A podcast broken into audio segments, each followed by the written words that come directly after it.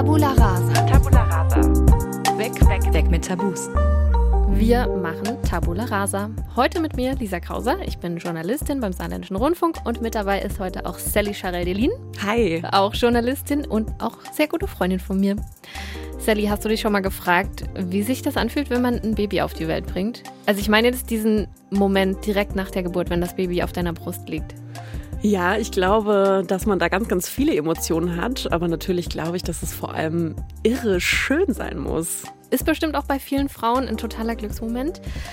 Aber eben definitiv nicht bei allen. Und wie das ist, wenn da so gar kein Glücksgefühl ist, sondern das krasse Gegenteil, wenn da so ein dunkler Schleier über allem hängt, Trauer, wenn da Angst ist. Darüber reden wir heute. Es geht um Depressionen nach der Geburt. Wir machen Tabula Rasa mit unrealistischen Mutterglückmythen, mit überhöhten gesellschaftlichen Erwartungen an frisch gebackene Mamas. Und wir machen Mut, wenn ihr betroffen seid, ihr seid nicht allein damit und es gibt ganz viele Hilfsangebote. Triggerwarnung an dieser Stelle. Wir reden in dieser Folge über Depressionen, auch über Zwänge, über eine traumatische Geburt und Suizidgedanken. Wenn ihr das Gefühl habt, da ist was dabei, was euch triggern könnte oder euch gerade gar nicht gut tut, dann ist diese Folge wahrscheinlich eher nichts für euch. Ich freue mich sehr, dir Jessica vorzustellen, Sally. Das ist eine super sympathische, offene und vor allem mutige Frau, die gesagt hat, sie erzählt uns ihre Geschichte. Ich habe mit ihr gezoomt.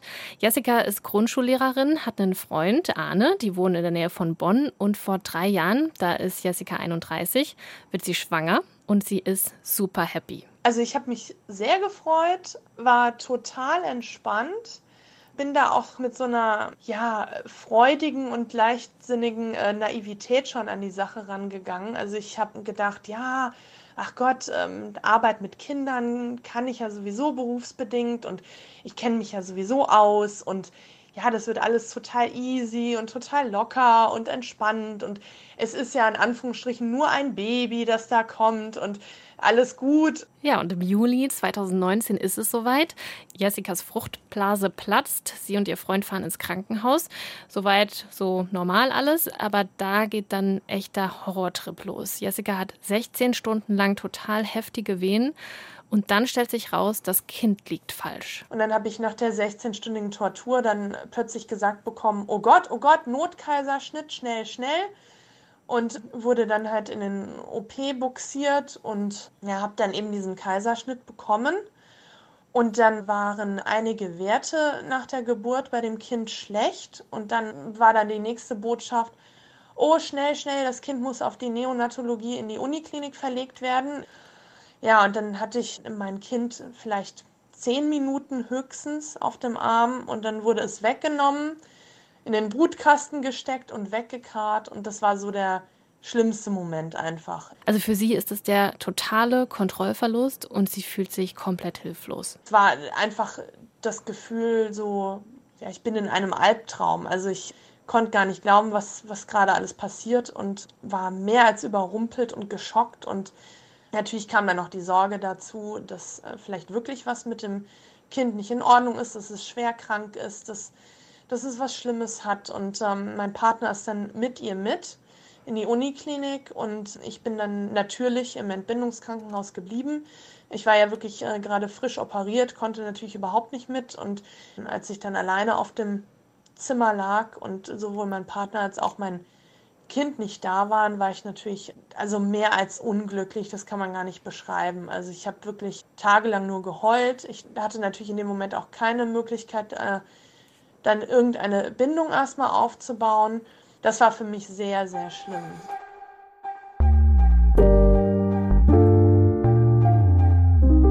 Konnte sie dann länger das Kind nicht sehen? Ja, tatsächlich war es dann so, also sie waren dann getrennt, ne? Das Kind war in einem anderen Krankenhaus. Ja. Sie, sie konnte ja nicht weg, sie war ja frisch operiert. Und äh, nach zwei Tagen hat sie aber gesagt, boah, ich halte es nicht mehr aus. Es geht nicht. Sie hat sich dann selbst entlassen, damit hm. sie zu ihrem Kind eben kann. Rosa heißt sie übrigens, hm. die kleine Maus. Und ähm, wie sich dann rausstellt, ist zum Glück auch alles in Ordnung mit, mit Rosa. Und nach ein paar Tagen können die drei dann endlich heim. Aber es war eben erstmal ein krasser Start. Hm. So. Ja, also vor allem, weil man da ja auch die letzten neun Monate dann dieses Kind so bei sich hatte und dann ist es auf einmal da und aber nicht da. Also mhm. und dann irgendwie Geburt anstrengend. Wahrscheinlich bricht dann auch so Stresslevelmäßig alles über einem zusammen und ja, und dann noch nicht mal so dieses, also dieses Geschenk oder das, was dabei entstanden ist, in den Händen zu halten. Das Klar. ist schon auch, ja, stelle ich mir krass vor. Was du auch gerade sagtest, ne, es ist dann da, aber nicht da. Und das ist ja, glaube ich, auch um erstmal zu realisieren, da ist dieses neue Wesen, ist wahrscheinlich diese Bindung, dieser Kontakt ja. so wichtig, ne? Und dann, ich kann mir echt gar nicht vorstellen, wie, wie krass das für sie gewesen sein muss, da zu liegen und das Kind ist nicht bei ihr. Tatsächlich habe ich auch eine Freundin, die eigentlich bis zur Geburt meint, das ist alles so unwirklich. Mhm, und genau. ich kann mir vorstellen, dass man das dann auch erstmal braucht, so zu checken, okay, da ist jetzt wirklich ein Baby und das gehört das war wirklich, wirklich in meinem Bauch. Ja, und das gehört wirklich zu mir und ich bin jetzt ja. wirklich die Mama. Und ja. Die drei können nach Hause gehen. Und jetzt könnte man ja sagen, jetzt ist alles gut, aber das ist absolut nicht so. Jessica ist noch super gebeutelt von dieser schwierigen Geburt und weil sie ja quasi die ersten Tage mit ihrem Baby verpasst hat, funktioniert das zum Beispiel mit dem Stillen auch nicht. Und das kennen ja sicher viele Mütter, wenn das mit dem Stillen nicht funktioniert, dann kann das ziemlich belastend sein daraufhin hatten wir dann auch mit so Fragen zu kämpfen wie, oh Gott, das mit dem Stillen klappt nicht, welche Fläschchen benutzt man? Welche Sauger benutzt man? Wie macht man die am besten sauber? Mit normalem Spülmittel oder keinem Spülmittel oder ja, dann hat unser Baby wirklich permanent geschrien. Wir wussten überhaupt nicht, was hat sie jetzt, was ist mit ihr. Also lange Rede, kurzer Sinn, waren wir halt total überfordert mit allem. Ja, was natürlich jetzt auch da wieder dazu beigetragen hat, dass es mir immer schlechter ging. Also ich hatte dann auch noch zusätzlich das Gefühl, ja, nicht nur war die Geburt schlecht, nicht nur wurde sie mir weggenommen, sondern Jetzt klappt es auch zu Hause überhaupt nicht. Hm. Ja, zum Glück helfen die äh, beiden Omas mit. Die sagen sofort, wir kommen, wir unterstützen euch. Und das entlastet die beiden, aber trotzdem fühlt Jessica sich die meiste Zeit einfach nur super schlecht. Also Mutterglück, sowas kann sie überhaupt nicht empfinden. Und gleichzeitig will sie natürlich für ihr Baby da sein, was zu einer krassen Zerrissenheit führt. Manchmal war es sogar so, dass es dann umgeschlagen hatte in ein ja, panisches Überversorgen. Ich war dann in so einem Art Hamsterrad gefangen, dass ich dann einerseits sie abgeben wollte an meine Mutter, andererseits mich überverantwortlich gefühlt habe und sie dann die ganze Zeit selbst auf dem Arm haben wollte, weil ich das Gefühl hatte, ach, ich bin die Mutter, ich muss das ja machen und dann so anfing mich hysterisch, sage ich jetzt mal, um sie zu kümmern weil ich das irgendwie kompensieren wollte, dass ich mich aber anders fühle. Also es war so ein ganz verrücktes Hin und Her und schlussendlich habe ich dann es irgendwie geschafft, meinen Teil zu übernehmen. Auch aus Schuldgefühlen heraus wahrscheinlich, ne, weil ich wusste, oh Gott, ich bin ja so eine schlechte Mutter aufgrund meiner Gedanken und Gefühle und ich muss aber, ich muss mich kümmern, ich muss, ich muss, ich muss. So krass, oder? Ja, weil es auch einfach total die neue Rolle ist und auch wenn man das Kind so lange in sich trägt. Ich glaube erstmal, so lange ist es gar nicht. Ich glaube, die Zeit verfliegt. Das mhm. sehe ich mhm. jetzt halt auch bei Freundinnen. Aber dann bist du ja in einer komplett neuen Rolle und die ja auch irgendwie gesellschaftlich total vorgegeben ist. Also klar kann man sich da im Vornherein schon so ein bisschen Gedanken drüber machen, aber dann musst du diese neue Rolle ja für dich erstmal kennenlernen und wissen, wie bin ich da eigentlich mhm. drin und wie handle ich da drin und ja, und was ich auch gerade noch gedacht habe, als sie von dieser wahnsinnigen Überforderung erzählt hat, da habe ich irgendwie gedacht, dass das noch relativ normal ist. Also, mhm. weil das wäre so meine Annahme. Also, keine Ahnung, wenn ich jetzt ein Kind bekommen würde, würde ich schon von vornherein erstmal davon ausgehen, maximal überfordert zu sein, was es wahrscheinlich nicht einfacher macht, so.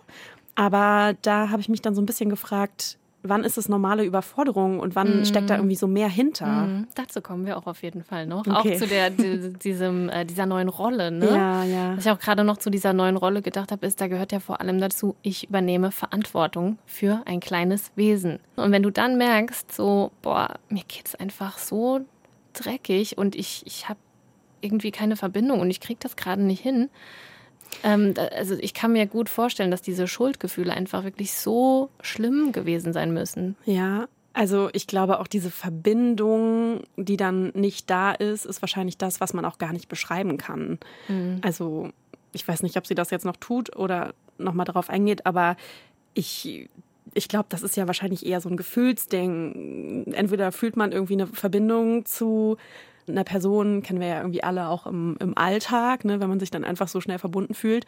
Und dann ist es dein Kind und kommt irgendwie, entsteht aus dir heraus und offensichtlich erwartest du da die krasseste Verbindung. Total. Ja, und es ist ja auch eigentlich das, was, was dir so vorgegeben wird überall. Also in jeder Werbung, in jedem, mm. also auf Insta, überall denkst du halt, genau, das Mutterglück ist das Tollste, was es gibt. Und dann sitzt du da und denkst, wow, ähm, nichts davon ist da. Also Jessica macht sich einen riesen Druck und fühlt sich einfach ganz, ganz schlecht und vor allem auch wie eine Versagerin. Und das alles führt dazu, dass da so eine emotionale und gedankliche Abwärtsspirale bei ihr losgeht. Natürlich kamen dann so Gedanken auf wie, oh Gott, wir haben einen großen Fehler gemacht, sie zu bekommen. Wir können das gar nicht, wir schaffen das nicht ja, da hat sich einfach sehr, sehr viel im Kopf abgespielt bei mir, bis hin zu massiven Zwangsgedanken dass ich dann immer wieder Gedanken hatte, der Kleinen passiert irgendwas oder eine der Omas lässt sie fallen und äh, sie verunglückt tödlich. Und es kam immer und immer wieder und ich war in dem Moment total ausgeliefert. Und das war ähm, ja ein ganz schlimmes Gefühl, ist das. Ja, und dazu kam eine riesengroße Trauer, dass das alles so ganz anders ist, als sie sich das vorgestellt hatte. Und irgendwann geht es ihr so schlecht, dass sie nicht mal mehr imstande ist, die einfachsten Dinge zu machen. Alles fällt einem schwer, alles. Aufstehen fällt einem schwer, anziehen fällt einem schwer. Jeder kleine Handgriff wird zur Mammutaufgabe. Ich weiß noch, dann hat meine Mutter mich gefragt, ob ich ihr helfe, die Spülmaschine auszuräumen. Und mein Gefühl war, wie, ich soll jetzt die Spülmaschine ausräumen, ich kann das nicht. Und also es ist so ja, dauerhaft emotional blockiert zu sein und alles ist ein riesen unüberwindbarer Berg und man hat das Gefühl, so die pure Existenz ist teilweise schon zu viel. Also alleine so im Bett zu liegen, so das schafft man kaum noch. Also so verrückt es auch klingt, aber es kann sich tatsächlich so anfühlen. Ja, das klingt wahnsinnig bedrückend und mhm. schrecklich. Und ich kann mir gar nicht vorstellen, wie das ist, wenn da dann noch diese ganzen anderen, also das ist klingt natürlich nach den so Symptomen einer Depression, mhm. aber wenn da noch die ganzen anderen Sachen dazu mhm. kommen, das das ja. ist, glaube ich, das Krasse, dass das sich dann alles so aufeinander stapelt und es ist ja dann nicht nur bei diesen so, es geht einem schlecht und man zweifelt alles an, sondern da ist dann auch noch dieser kleine Wurm. Genau. Also das ja. Ich habe mir auch gedacht, so, ich meine, eine normal, normale, in Anführungszeichen, Depression mhm. muss schon schlimm sein. Aber da bist du eben nur für dich verantwortlich. Ja. Und da bist du eben für jemand anderes verantwortlich noch. Ja, ja, da kannst Vor allem für hm. jemand, der total hilflos ist. Ja, ich meine, bei einer normalen Depression kann man sich ja dann wahrscheinlich irgendwie zurückziehen, was ja wahrscheinlich auch mal nicht das Beste ist. Aber da findet man ja wahrscheinlich dann gar nicht mehr diese Ruhephasen oder diese mhm. Phasen, sich überhaupt damit zu beschäftigen. Was geht gerade in mir ab? Was denke ich hier? Was fühle ich? So vielleicht ja, fehlt dann auch mhm. wahrscheinlich einfach die Zeit, sich so zu sortieren. So stelle ich mir das vor. Ja, sie hat auch erzählt, dass sie äh, ab und zu dann auch mal spazieren gegangen ist alleine und da konnte sie immer noch mal so ein bisschen aufladen. Das hat ihr gut getan. Aber wie du sagst, sie konnte sich eben nicht rausziehen. Sie konnte ja, ja schlecht sagen, okay, macht, macht ihr jetzt mal den, den Job also könnte sie schon, aber das wollte sie natürlich nicht, weil sie hat sich ja schlecht gefühlt. Und was ich mir auch noch dachte, sie hat einen Partner, die sind in einer glücklichen Beziehung, der hat sie auch unterstützt, wo es nur ging. Die Omas waren da. Stell dir vor, du bist alleinerziehend und mhm. fühlst dich so. Ja, keine Familie, kein Umfeld und du fühlst dich so, ja.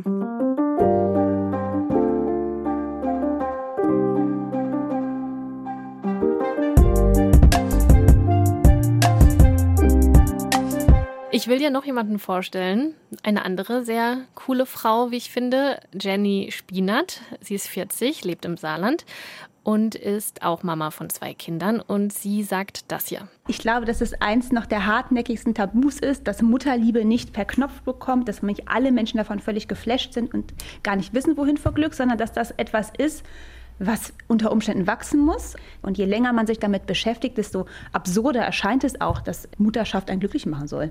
Das sagt sie nicht nur in ihrer Rolle als Mama, sondern auch als Psychologin. Sie ist Diplompsychologin und psychologische Psychotherapeutin. Das muss man erstmal so gesagt kriegen. Psychologische Psychotherapeutin an der SAG Klinik Sonnenberg in Saarbrücken und leitet dort äh, die Mutter-Kind-Klinik. Ich habe sie dort getroffen, um äh, mit ihr über unser Thema zu sprechen. Und nachdem sie diese These daraus gehauen hat, äh, wollte ich natürlich erstmal wissen, äh, warum ist das denn so absurd? Naja, wenn ich das erkläre, gibt es immer vier wichtige Punkte. Das erste ist, man verliert unfassbar viel. Also man verliert mit vor allen Dingen Selbstbestimmtheit. Also sie haben auf einmal permanent jemanden am Hosenbein, für den sie verantwortlich sind. Sie können nichts mehr frei entscheiden. Wenn das ein Job wäre, würde jeder den sofort kündigen, denn man wird auch total schlecht bezahlt. Man kriegt keine Wertschätzung. Ich meine, das Kind sagt ja nicht prima, Mami, danke, dass du dir die ganze Nacht um die Ohren gehauen hast. Also man verliert mitunter, wenn man einen Job vorher hatte, verliert man sozusagen seine Identität als Arbeitnehmer und mitunter verliert man Freundschaften, weil sozusagen die Partyfreunde wegfallen. Da sind halt viele Sachen, die wegfallen. Kriegst du auch Beklemmung? ja, macht jetzt nicht so wirklich Mut, aber ich glaube, ja, es ist halt irgendwie auch beides. Ne? Es kommt, es hat, bringt natürlich auch was total Gutes mit mit sich. Also ja, natürlich. Im besten, also so eine. Es ist jetzt natürlich auch generell sehr fies in dieser Folge, weil wir jetzt über all das reden, was, was eben dazu klar. beiträgt, dass man sich schlecht fühlt. Ich denke, natürlich ist auch ganz viel Positives dabei. Wir arbeiten jetzt nur mal die ähm, Seiten raus, die dazu führen können, dass man sich nicht so gut fühlt. Ja, aber ich musste da gerade auch an noch eine andere Freundin von mir denken, die mal zu mir meinte, dass sie irgendwie gleichzeitig total überfordert und unterfordert ist. Mhm. Also überfordert, weil sie die ganze Zeit diesen Menschen hat und unterfordert, weil du halt den ganzen Tag irgendwie nur deine Brust, machst, deine Brust ne? hinhältst und da, da, da sagst du und irgendwie ja, also deine Rollen dann ja äh, vor allem, wenn du vorher irgendwie in einem Beruf total aktiv warst, in dem du viel denken musstest oder so, ja erstmal total runtergefahren mhm. sind, so mhm. auf einem intellektuellen Level. Natürlich hast du eine super wichtige Aufgabe, aber es ist halt so Über- und Unterforderung gleichzeitig. Ja. Mhm. Ich glaube auch gerade dieser Rollenverlust als Arbeitnehmerin, sage ich jetzt mal, oder was auch immer man vorher gemacht hat, äh, stelle ich mir auch ganz heftig vor. Vielleicht können wir uns damit auch gerade noch besser identifizieren, weil wir offensichtlich einen Job haben, den wir lieben und total gerne machen. Ja. Und äh, Tag für Tag hier irgendwie auch, ja schon auch, zwar nicht jeden Tag, aber immer wieder Wertschätzung auch dafür kriegen. Ja, und vor allem auch immer viel denken und viel Stimmt. durchdenken und dann. Ja ja, ist das halt ganz, auf einem ganz anderen Level, die, die Arbeit, die du denn da mhm. tust. Mhm. Care-Arbeit. Ja, und es geht noch weiter, sorry. Wir verlieren nämlich noch mehr Rollen. Ein zweiter wichtiger Punkt ist, dass bei jedem, der von der Tochter zur Mutter wird, ein Abschied von der eigenen inneren Kindheit vonstatten geht. Das heißt, manchmal ist das bewusst und manchmal passiert das einfach so. Man geht automatisch nochmal durch, wie war meine eigene Kindheit. Und dann kommen nicht so ganze Erinnerungsepisoden im Sinne, aha, das war so und so, sondern oft nur Gefühle wieder hoch. Das heißt, wenn meine Kindheit sehr beschissen war, habe ich auf einmal nochmal die gleichen Hilflosigkeitsgefühle, die Verzweiflung oder was auch immer ich erlebt habe, kommen einfach nochmal hoch. Wenn meine Kindheit super gut war, heißt es aber auch nicht, dass ich fein raus bin, sondern dann kann ich erleben, ach du Scheiße, das haben meine Eltern alles geschafft. Wie soll ich das bloß stemmen? Ich fand das so fies, weil ich mir dachte, okay, selbst wenn du eine tolle Kindheit hattest, kann es auch scheiße sein. Wie bitter, oder? Also vor allem, dann hast du da ein Lebewesen, um das du dich kümmern musst und dann kommt auch noch deine eigene Kindheit wieder oh hoch. Gott, voll die Horrorvorstellung. Ja. Ja, aber gehört dazu. Und ich vermute, bei vielen auch das läuft eher unterbewusst und leise und ohne Probleme ab. Aber es kann eben auch mit reinspielen. Ja. Und wir machen mal äh, mit dem dritten Punkt weiter.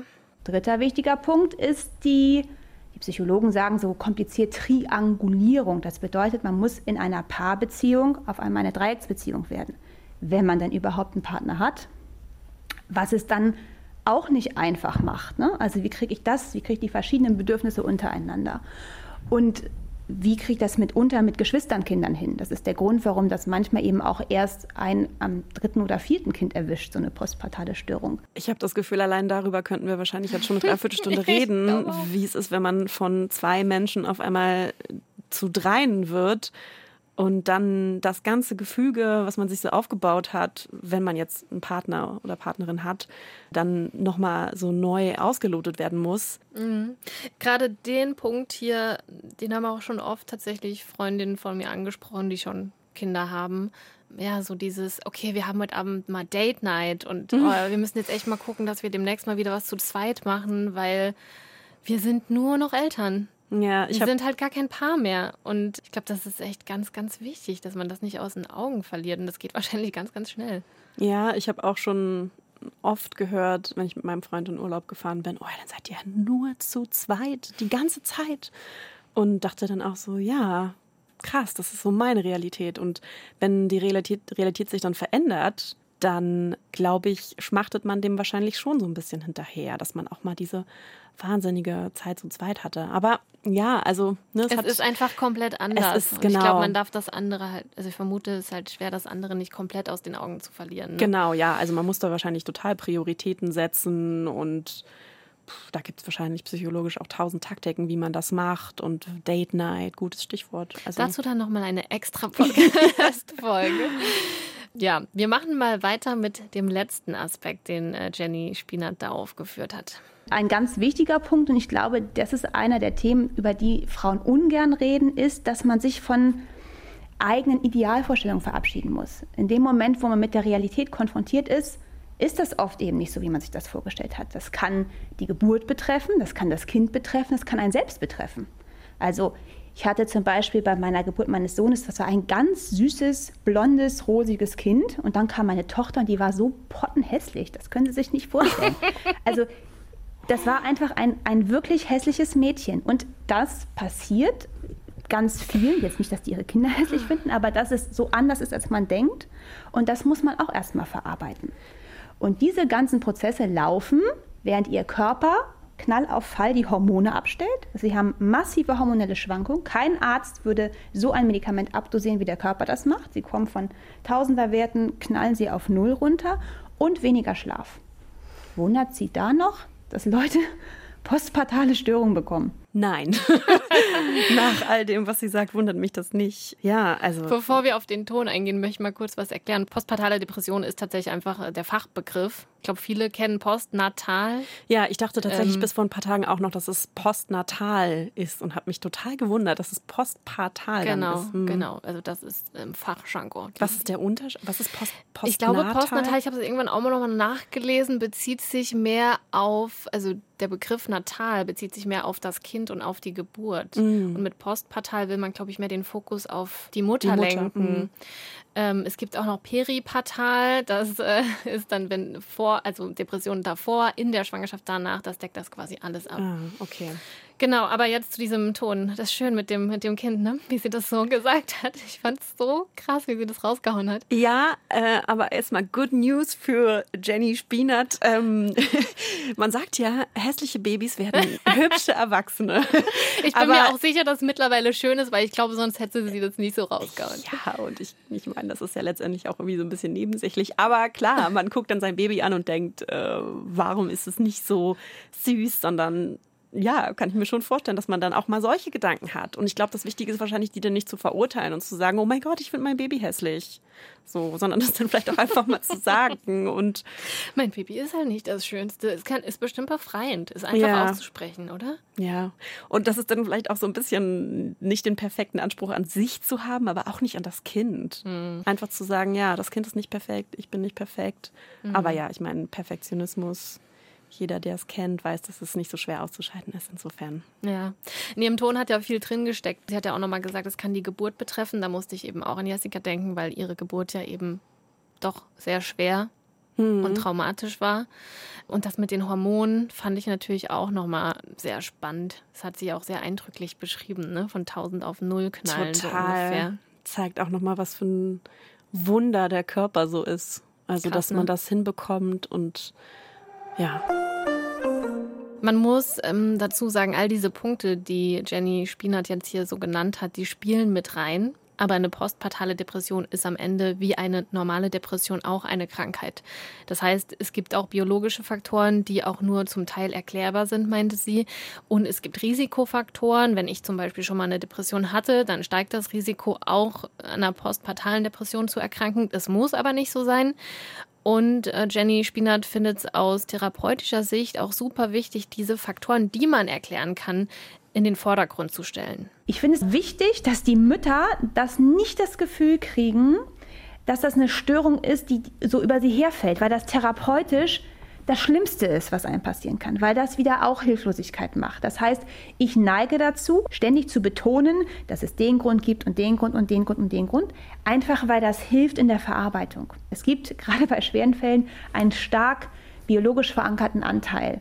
Aber das ist für die Mütter unerträglich. Es ist viel leichter, wenn ich denen sage, klar, ihre, die Schwangerschaft war aber doch schon stressig und die Geburt war schlimm und, ne, und das ist doch die Schwierigkeit in der Familie. Das hilft in der Bewältigung. Hätte ich tatsächlich ganz anders erwartet. Also genau ja? umgekehrt. Ich hätte jetzt gedacht, dass man eher sagt, es ist halt eine Krankheit, die übereinkommt und dann kann man natürlich die und die Dinge tun oder man kann vielleicht auch, muss vielleicht auch irgendwie einfach dem Ganzen ein bisschen Zeit geben. Es gibt wahrscheinlich tausend Aspekte, ne, wie man dann damit umgeht. Aber ich hätte gedacht, dass das sehr hilfreich ist, wenn man sagt, das ist jetzt eben so über mich gekommen und ich muss es gar nicht alles erklären, weil ich glaube, so würde es, glaube ich, mir gehen, dass ich dann anfange zu suchen und dann findest du das und du findest das und dann findest du aber nicht mehr und fragst dich, woran liegt es noch? Also das wäre so meine Angst, dass man sich dann daran irgendwie so ein bisschen verliert. Ich verstehe voll, was du prinzipiell meinst. Ja, weil man ja nichts dafür kann. Ne? Also ja, ja, klar, aber ich glaube, was uns immer hilft, ist das Gefühl, dass wir uns eben irgendwie selbst ermächtigen können, dass wir was tun können und das kann man wahrscheinlich sowohl als auch, wenn man zum einen sagt, es ist eine Krankheit, aber sie können das und das tun. Aber ich kann mir schon vorstellen, und das ist ja anscheinend auch die Erfahrung, die sie macht, dass das wirklich hilft, zu sagen, gucken Sie mal, das ist ja jetzt auch alles ganz neu. Und ähm, Sie sind jetzt in einer Dreierbeziehung, nicht mehr in einer Zweierbeziehung. Und ähm, also ne, diese ganzen Dinge, die wir vorhin aufgedröselt haben, ich glaube, mir wird es helfen. Ja, wahrscheinlich ist es schon hilfreich, wenn man weiß, da gibt es auf jeden Fall Gründe für. Wahrscheinlich ist es da einfach so wie in vielen Dingen so ein schmaler Grad. Also ich hätte mhm. jetzt gedacht, auch ein schmaler mhm. Grad. Also auch an den anderen Faktoren ist man ja nicht schuld.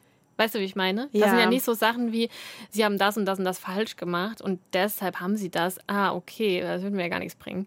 Aber wenn ich weiß, das sind Dinge, die eben ja auch irgendwie über mich herfallen, ja die ich mir aber besser herleiten kann, als ja irgendwas ist hier jetzt so äh, neurobiologisch, keine Ahnung. Ja, wahrscheinlich ist das Wichtige, dass äh, so dieser Fokus, man kann, man ist handlungsfähig. Genau. Das ist, glaube ich, ganz Vermutlich. essentiell, dass man sich da nicht so hingibt und sagt, das ist jetzt so und ich kann mhm. nie wieder was dran ändern und ich muss damit leben, sondern dass man weiß, man, man, man kann auch was tun. Was denkst du, äh, wie viele Frauen an postpartalen Depressionen leiden? Oh, das ist super, also, super schwer, die Frage. Sag mal eine Prozentzahl. Also ich würde jetzt relativ niedrig tippen, weil in meinem Freundeskreis, auch unter all diesen Freundinnen, die jetzt Kinder bekommen haben, gab es natürlich welche, die gesagt haben, oh, das war schwer oder ist schwer oder neue Rolle und so. Aber ganz klar von einer postpartalen Depression hat er jetzt keine gesprochen. Insofern würde ich jetzt erstmal instinktiv eher auf sowas gehen wie 5 Prozent, aber mhm. wahrscheinlich ist es viel höher. Also laut Renny Spinat gibt es da unterschiedliche Zahlen, aber die liegen so zwischen 10 und 20 Prozent. Ich meine, 20 Prozent, das ist eine von fünf Frauen. Ne? Mhm. Das ist schon. Äh, sie hat das auch mal mit mir durchgerechnet, weil sie auch überlegt hatte, wie viele Frauen sie im Jahr in dieser Klinik liegen haben, die davon betroffen sind und wie viele es aber laut, wenn man 10 bis 20 Prozent auf Saarland hochrechnet, wie viele es sein müssten. Dann muss man natürlich aber davon ausgehen, dass sie natürlich auch nicht alle in die Klinik gehen ja. und so. Aber trotzdem meinte sie, eigentlich ist es zu wenig, was wir hier behandeln, was eben auch dafür spricht, dass es eben viele Frauen gibt, die vielleicht sich keine Hilfe suchen oder eben auch nicht darüber sprechen. Ja, kann ja. ich mir total vorstellen, dass sich da wirklich nicht viele trauen, Hilfe zu suchen und zu sagen, mir geht's damit schlecht, sondern ja. sich da irgendwie durchquälen weil es auch eben so schambehaftet ist mhm. ne? und diese Schuldgefühle da sind. Ähm, an der Stelle auch nochmal eine wichtige Unterscheidung. Vielleicht hast du dich das auch schon gefragt. Eine Wochenbettdepression oder eine postpartale Depression ist ja das Gleiche.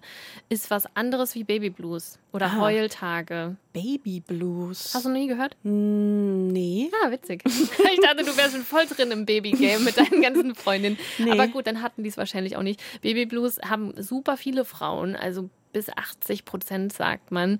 Und das ist eben dieses, ich bin traurig und mir geht es nicht gut. Und das ist das, was viele, diese 80 Prozent der Frauen eben in den ersten zwei Wochen haben. Und das hängt einfach nur mit dem krassen Hormonabfall zusammen, den sie da beschrieben hat.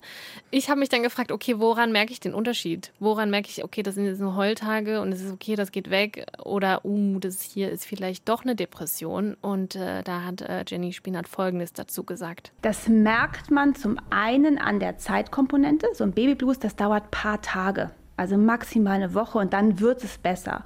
Bei einer postpartalen Depression ist das persistierend, das heißt, es bleibt oder kommt immer wieder. Und die Intensität ist noch eine andere.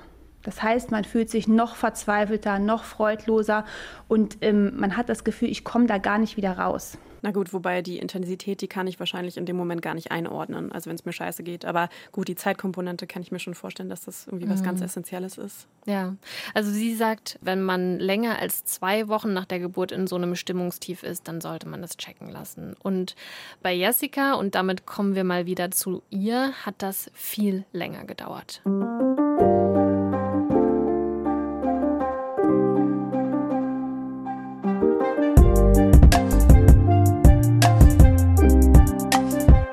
Jessica ist ja nicht nur in Anführungszeichen depressiv, sie hat ja auch diese Zwangsgedanken, das hatte sie ja schon angedeutet, und die werden immer intensiver. Und das geht so weit, dass sie irgendwann nicht nur Angst hat, dass ihrem Baby was passieren könnte, sondern sie hat irgendwann Angst, dass sie selbst ihr was antun könnte. Und eine Situation war da ganz besonders belastend für sie ja, sie hat die ganze Nacht nur geschrien und dann hatte ich halt ganz konkrete Fantasien, wie ich sie aus dem Fenster schmeiße, wie ich ihr ein Kissen ins Gesicht drücke, wie ich sie irgendwie weghaben will, weil ich es nicht mehr aushalte und hatte dann so eine Mischung zwischen Wut auf sie, was natürlich total absurd ist. Es ist ja ein neugeborenes Baby. Und das wusste ich auch vom Kopf her, aber auf der emotionalen Ebene war ich wütend, weil sie mich nicht in Ruhe lässt. Und gleichzeitig hatte ich wahnsinnige Schuldgefühle und habe mich ganz, ganz schäbig und schlecht gefühlt, weil ich halt auch schnell Gedanken hatte wie, ähm, ja, nur mir geht es so und alle anderen lieben ihr Kind direkt und nur ich fühle mich so und nur ich habe solche ganz, ganz schlimmen, grausamen Gedanken und ich möchte die nicht haben. Und ich wusste in dem Moment, auch wenn ich so schlimme Fantasien hatte, dass ich das niemals machen würde. Das wusste ich vom Kopf her. Also ich war jetzt auch nie kurz davor, sowas zu tun. Aber ich hatte eben diese, diese Fantasien und die waren halt schon schlimm genug. Also ich habe mich wie der allerletzte, schlimmste Mensch auf der ganzen weiten Welt gefühlt für diese Gedanken und Fantasien. Ja, sie hat sich diesen Gedanken komplett ausgeliefert gefühlt und die sind einfach monatelang nicht weggegangen. Ich wollte von äh, Jenny Spinat wissen, was ist das? Also ist das Teil von einer postpartalen Depression oder ist das was anderes? Und sie hat mir erklärt, ja, das kann ein Symptom von einer sehr ausgeprägten postpartalen Depression sein. Und sie sagt, dass hinter solchen Zwangsgedanken aber einfach Angst steckt, die sich immer mehr hochschaukelt. Also ein Kopf denkt permanent und da kommen ständig Gedanken hoch. Und das ist völlig normal. Ich kann zwischendurch denken, ich bin Hamster und nichts passiert. Aber wenn ich etwas denke, was mir total viel Angst macht, nämlich ich könnte meinem Kind ja was antun. Ich könnte es fallen lassen, ich könnte es hier gegen die Wand werfen, was auch immer. Und der macht einem solche Angst und dann bekommt er eine Riesenbedeutung, die er normalerweise gar nicht hätte. Und der zeckt sich dann ins Hirn ein und jedes Mal, wenn der kommt, löst er noch mehr, Angst aus und dann fangen die Mütter an, Gegenmaßnahmen einzuleiten. Also zu denken, okay, ich darf auf gar keinen Fall mehr mit dem Kind alleine sein oder ich darf auf gar keinen Fall mit dem Kind Treppen runtergehen oder in der Nähe von Messern mich mit dem Kind aufhalten. Und dem Moment, wo man anfängt zu vermeiden, verstärkt das den Gedanken und verstärkt die Angst. Sie sagt, äh, je hässlicher ein Zwangsgedanke ist, desto besser ist er quasi als Zwangsgedanke geeignet, weil die Angst dann einfach umso größer ist. Was ihr aber extrem wichtig war zu betonen, und das hat sie wirklich sehr oft gesagt, Zwangsgedanken sind ungefährlich. Also sie meinte, sie würde niemandem lieber ihr Kind in die Hand drücken, das fand ich so einen schönen Satz, als einer Mutter mit Zwangsgedanken, weil da nie was passieren wird, weil es eben nur ein Gedanke ist, der dich nicht loslässt. Und Sie meinte, das setzt natürlich eine genaue Diagnose voraus, auch später in der Art der Therapie, ne, wo man klärt, sind es tatsächlich Zwangsgedanken?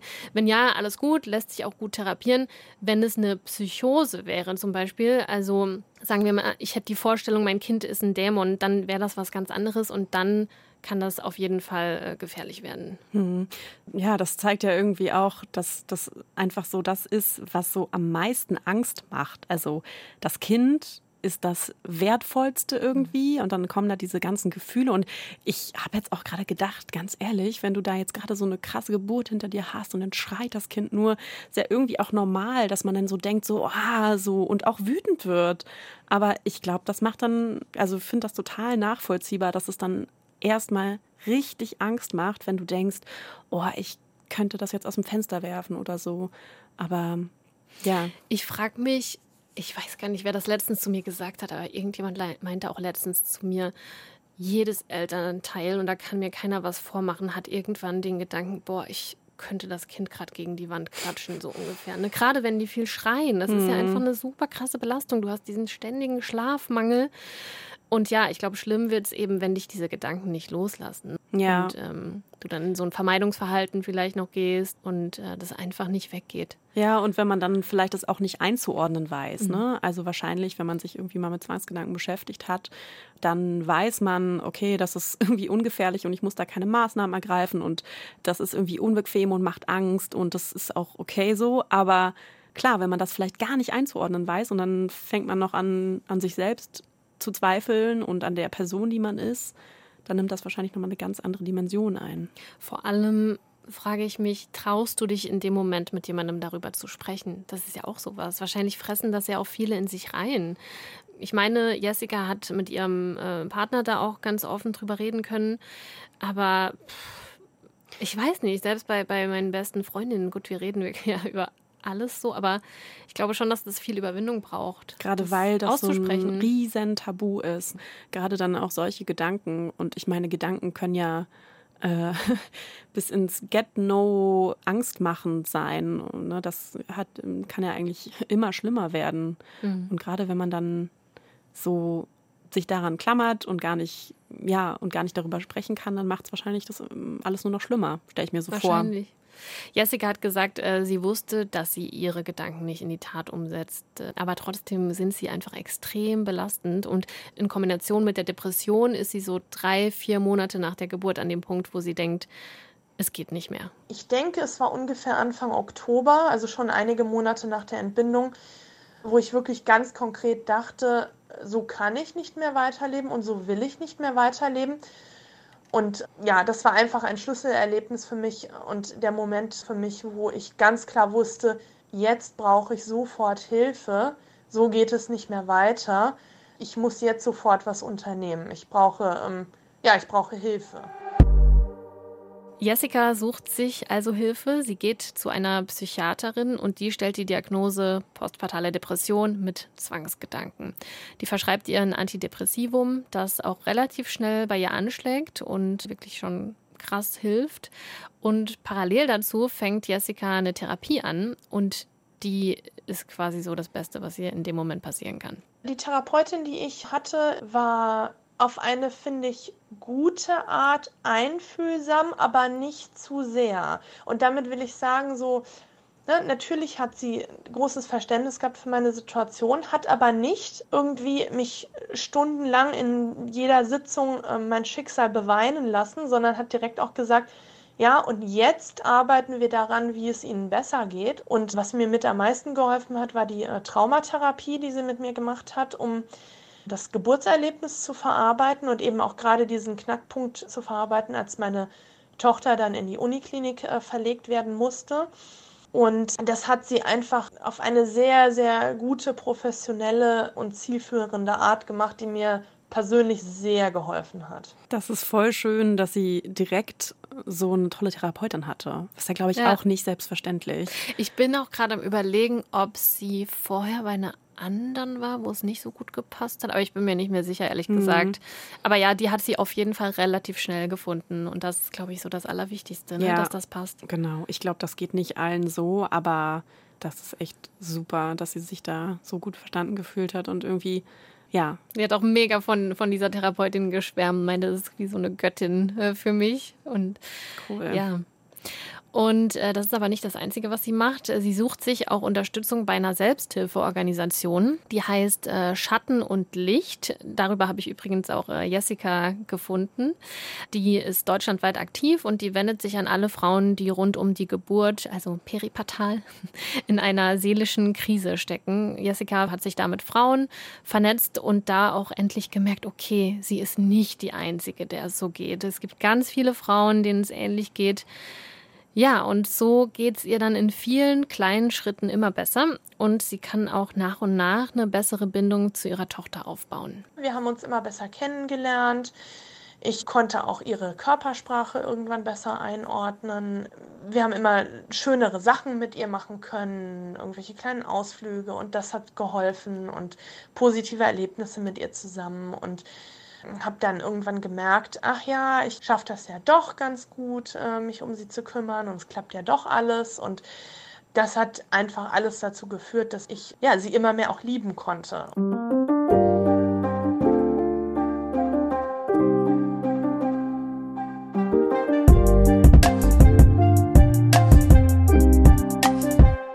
Jessicas Tochter ist mittlerweile zweieinhalb und sie sagt, dass sie eine sehr gute Bindung jetzt mittlerweile zu ihr hat. Mm, Und was vielleicht auch noch ganz interessant ist, Jenny Spinat sagt, dass Kinder da tatsächlich auch viel verzeihen und sie ähm, nicht langfristig darunter leiden, wenn ihre Mamas äh, Wochenbettdepressionen haben. Kommt natürlich auf die Dauer, die Intensität an. Gefährlich kann es werden, wenn die Mama sich keine Hilfe sucht und sich das festsetzt, weil ähm, selbst wenn sie ihr Bestes gibt, sagt äh, Spinat, Kinder spüren das, wenn ihre Bezugsperson nicht emotional verfügbar ist, nicht auf sie reagiert. Mm, Deshalb sagt sie, ist es schon wichtig, sich schnell Hilfe zu suchen. Und dann kann es eben schnell aufwärts gehen, dann kann die Bindung nicht nachhaltig leiden, das Kind trägt keine Schäden davon und was Jessica von ihrer Aufwärtsspirale erzählt hat, das bestätigt auch äh, Jenny Spinat. Sie sagt, postpartale Depressionen sind wirklich gut zu behandeln. Das klingt super schön, dass es für sie dann so, was sie auch gerade beschrieben hat, dass sie dann immer mehr so eine Bindung formen konnten. Und ich finde es gleichzeitig so krass, dass sie, ich meine, das hat sie natürlich auch so einen Tiefpunkt der Depression herausgesagt, aber dass sie echt auch gesagt hat, sie ist die Einzige und dass sie sich so alleine fühlen musste. Das finde ich so Schlimm. schlimm und ergreifend. Und ich meine, wir sprechen jetzt hier darüber, aber ich habe in meinem Um- Umfeld jetzt auch keine Person, die offen sagt, ich habe eine postpartale Depression und würde mich dementsprechend wahrscheinlich auch total alleine fühlen. Aber eigentlich total tragisch, wenn man sich auch die Zahlen anguckt, was du vorhin meintest. Dass da nicht mehr drüber gesprochen wird und dass damit nicht offen umgegangen wird und so. Also ich frage mich, wo sind diese Frauen? Wir sind ja eigentlich auch alle total daran interessiert, dass man so offen über solche Themen spricht. Voll. Also bei mir haben sich ja auch über diesen Verein, den ich da angeschrieben hatte, ähm, also diese Selbsthilfeorganisation Schatten und Licht, sehr viele Frauen gemeldet. Ich fand es so krass. Wir haben bestimmt sieben, acht Frauen oder so geschrieben. Und die haben alle gemeint, boah, sie wollen unbedingt darüber reden, weil das einfach so ein verdammtes Tabu ist. Weil, keine Ahnung, weil wir einfach diese scheiß überhöhten Erwartungen an Mütter haben und an Mutterschaft und wie toll das alles sein muss. Und genau das, was du ansprichst, ähm, hat Jessica eben auch immer wieder gesagt, dass es für sie so schlimm war, das Gefühl zu haben, die Einzige zu sein, der es eben so geht, die ihr Kind nicht von Anfang an abgöttisch liebt und äh, nicht für sie da sein kann. Und sie glaubt, dass das auch damit zusammenhängt, dass in unserer Gesellschaft immer so getan wird, als wäre, ja, Mutter werden das größte Glück überhaupt. Und das macht sie auch richtig wütend. Also das sieht man ja allein, wenn man Karten, Grußkarten und Geschenke zur Geburt bekommt. Dann stehen dann schöne Zitate drauf, wie ja, der Tag der Geburt ist der Tag, wo ich die Liebe meines Lebens kennenlerne oder sowas in der Art. Und so gibt es ja x Sprüche und Zitate. Und auch wir haben solche Karten bekommen und ich habe mir das durchgelesen und dachte, nein, nein, wie kann man denn sowas so auf so eine aggressive Art und Weise einem aufdrücken und aufzwingen und behaupten. Du siehst mich, wie ich lache. Ich muss nur lachen, weil ich mir gerade vorgestellt habe, dass man stattdessen irgendwie so eine Karte verschickt, wo so draufsteht, so, I'm sorry. ja, es tut mir leid, dass du Baby Blues hast und dir geht's wahrscheinlich gerade richtig beschissen, aber es wird besser. Ja.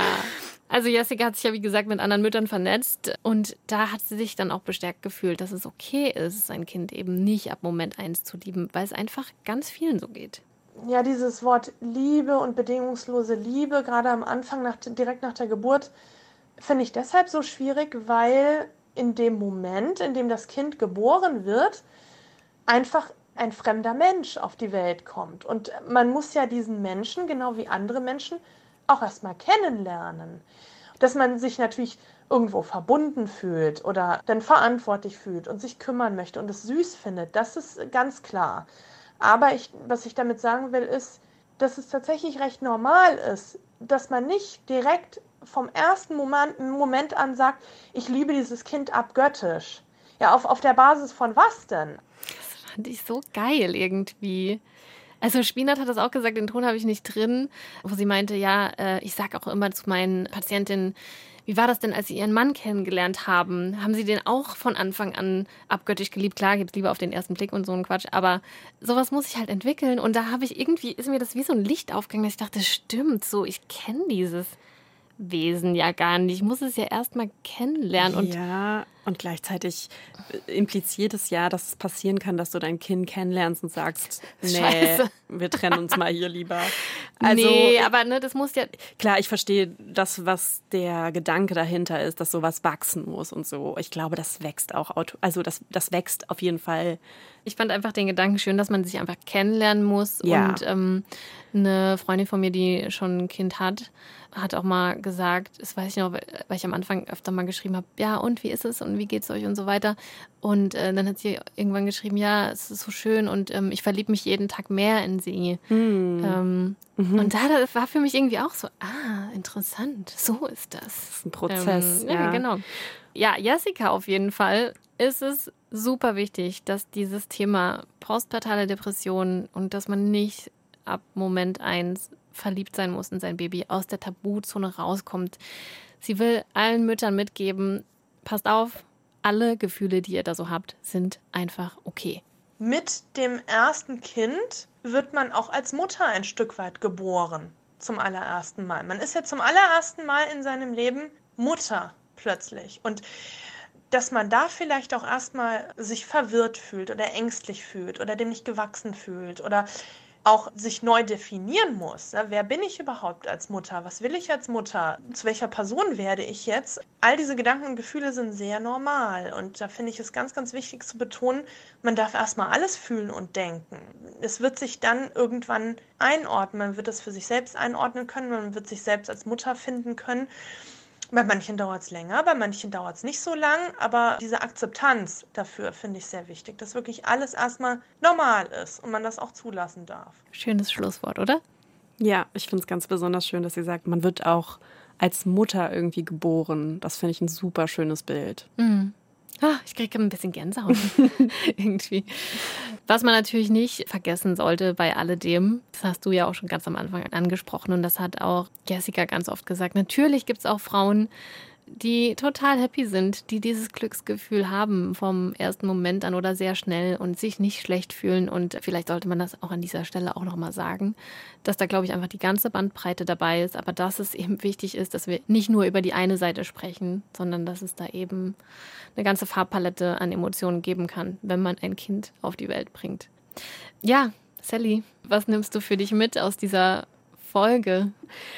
Ich fand Jenny Spinat einfach super cool.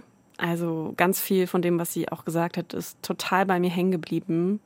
Auch, dass man auch seine eigene Kindheit dann nochmal hochkommt und so. Das waren so Facetten, über die ich noch nicht so nachgedacht habe vorher.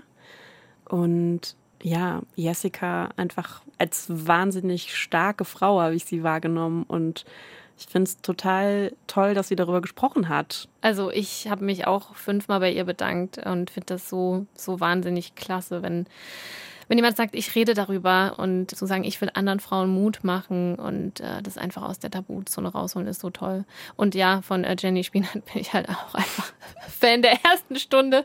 Bin total begeistert von ihr. Vielleicht wird sie ja auch ab und zu mal nochmal hier in diesem Podcast vorkommen.